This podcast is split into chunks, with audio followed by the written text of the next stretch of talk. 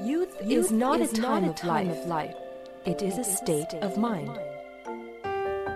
青春不是年华，而是心境。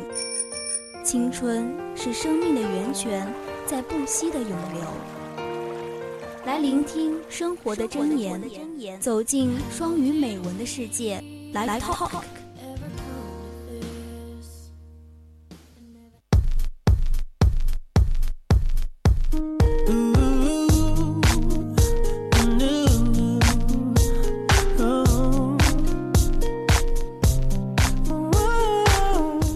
今天要和大家分享的一篇文章呢，叫做《My Father》。哎，其实我们的父亲、母亲在我们的一生中起到很大的影响和作用，但是我们一般都会在说我们的母爱、母亲怎样的伟大，但是其实有时候呢，却忽略了父亲。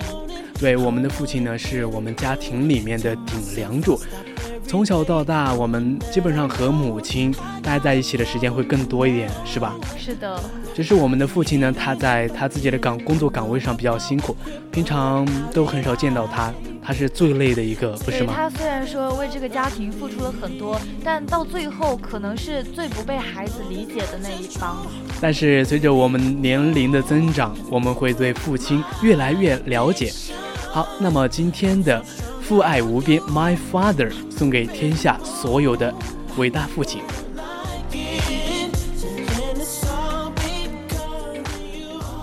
My father was a self-taught mandolin player. He was one of the best string instrument players in our town. He could not read music, but if he heard a tune a few times, he could play it. When he was younger, he was a member of a small country music band. They would play at local dances and on a few occasions would play for a local radio station. 我的父亲是一个自学成才的曼陀林琴手，他是我们镇最优秀的琴弦演奏者之一。他看不懂曲乐谱，但是如果听过几首曲子，他就能够弹奏出来。当他年轻一点的时候，他是一个小乡村乐队的成员，他们在当地的舞厅演奏，有几次还为当地的广播电台演奏。and he often told us how he had auditioned and learned a position in a band that featured Paisley Clean as their lead singer. He told the family that after he was hired, he never went back. Dad was a very ridiculous man. He stated that there was a lot of drinking and cursing the day of his audition, and he did not want to be around that type of environment. 他经常告诉我们 自己如何饰演，如何在佩莱克莱恩作为主唱乐队里占一席之位。他告诉家人，一旦被聘用就永不回头。父亲是一个很严谨的人。他讲述了他饰演的那天，很多人在喝酒咒骂他，不想待在那种环境里。Occasionally, Dad would get out this mandolin and play for the family. With the children, the mother, and I, George, would often sing along songs such as um, Water and the well-known rendition of Several Bells, Several Bells, Several Bells. It's Christmas time in the city would ring throughout the house. One of Dad's favorite hymns was the Old Red Cross. 有时候，父亲还会拿出曼陀林来为大家演奏，为家人演奏。我们三个小孩，翠莎、蒙蒂和我，还有乔治，通常会伴唱，唱的有田纳西华尔兹和海港之光。 到了圣诞节，就会唱脍炙人口的《银铃》，银铃，银铃，城里来了圣诞节，歌声充满了整个房子。父亲最爱的其中一首赞歌是《古老的十字架》。And we learned the words to the hymn when we were very young, and we sing it with Dad when he would play and sing. Another song that was often shared in our house was a song that accompanied the Walt Disney series. Davy Crockett. Dad only had to hear the song twice before he learned it well enough to play it. Davy, Davy Crockett, King of the Wild Frontier, was the favorite song for the family. He knew we enjoyed the song and the program and often get out the mandolin after the program was over. I could never get over how he could play the song so well after only hearing them a few times. I loved the song, and but I never learned how to play the mandolin. This is something I regret to this day. 我们很小的时候就学会歌词了，而且在父亲弹唱的时候，我们也跟着唱。我们经常一起唱的另外一首歌来自沃特迪斯尼的系列片《戴维·克罗克特》。父亲只要听了两遍就弹起来了，他就唱到：“戴维，戴维，克洛克特，荒野边疆的国王。”那是我们家最喜欢的歌曲。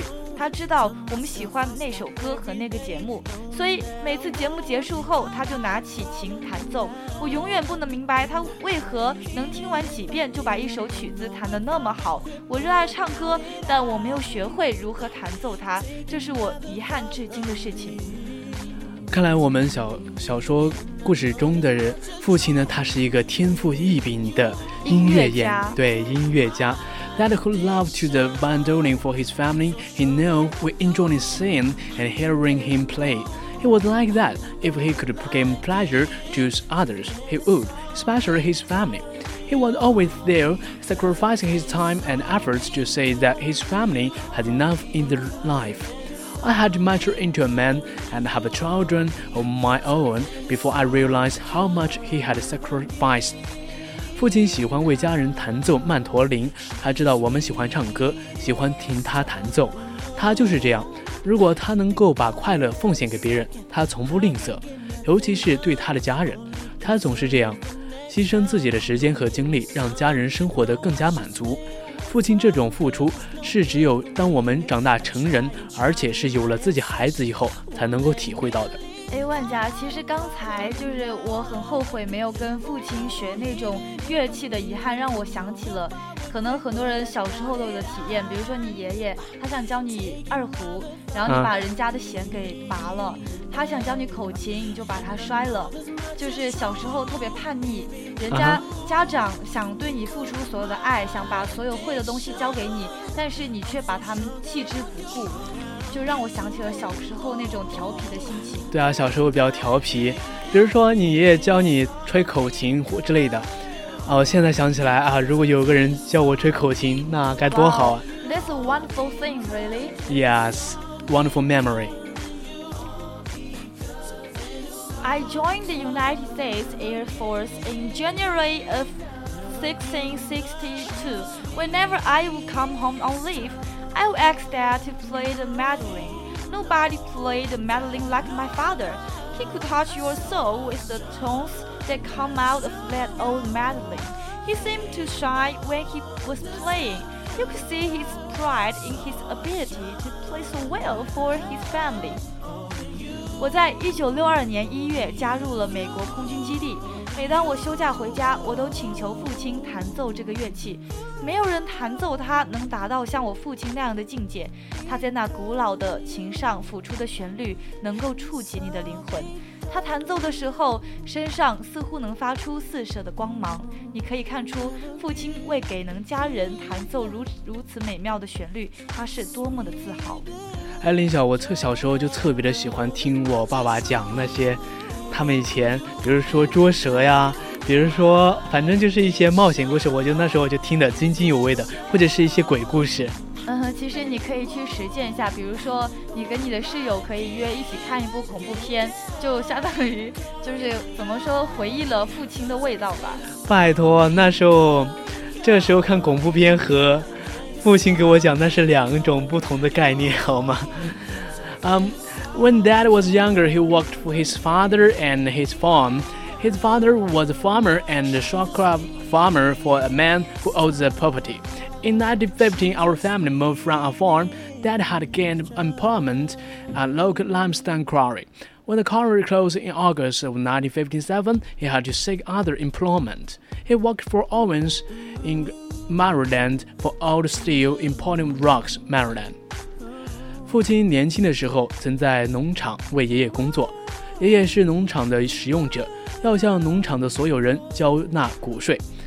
一九五零年，我们全家搬离农场，父亲在当地的石灰石材厂谋得职位。采石场在一九五七年倒闭，他只得另觅工作。他曾在马里兰州登托克的欧文斯游艇公司上班。还在马里兰州的洛斯和托的钢铁工作上个班。Well, it's too hard to be a father, right? Yeah. um, father 呢 always have a lot of works to do, and he had to makes 所以说呢，这篇文章主要是讲了一个父亲伟大的一生。那现在是我们的北京时间二十一点五十四分，我们的 live talk 就到此结束了。我是主播林晓，我们下期再见。我是主播万佳，我们下期不见不散。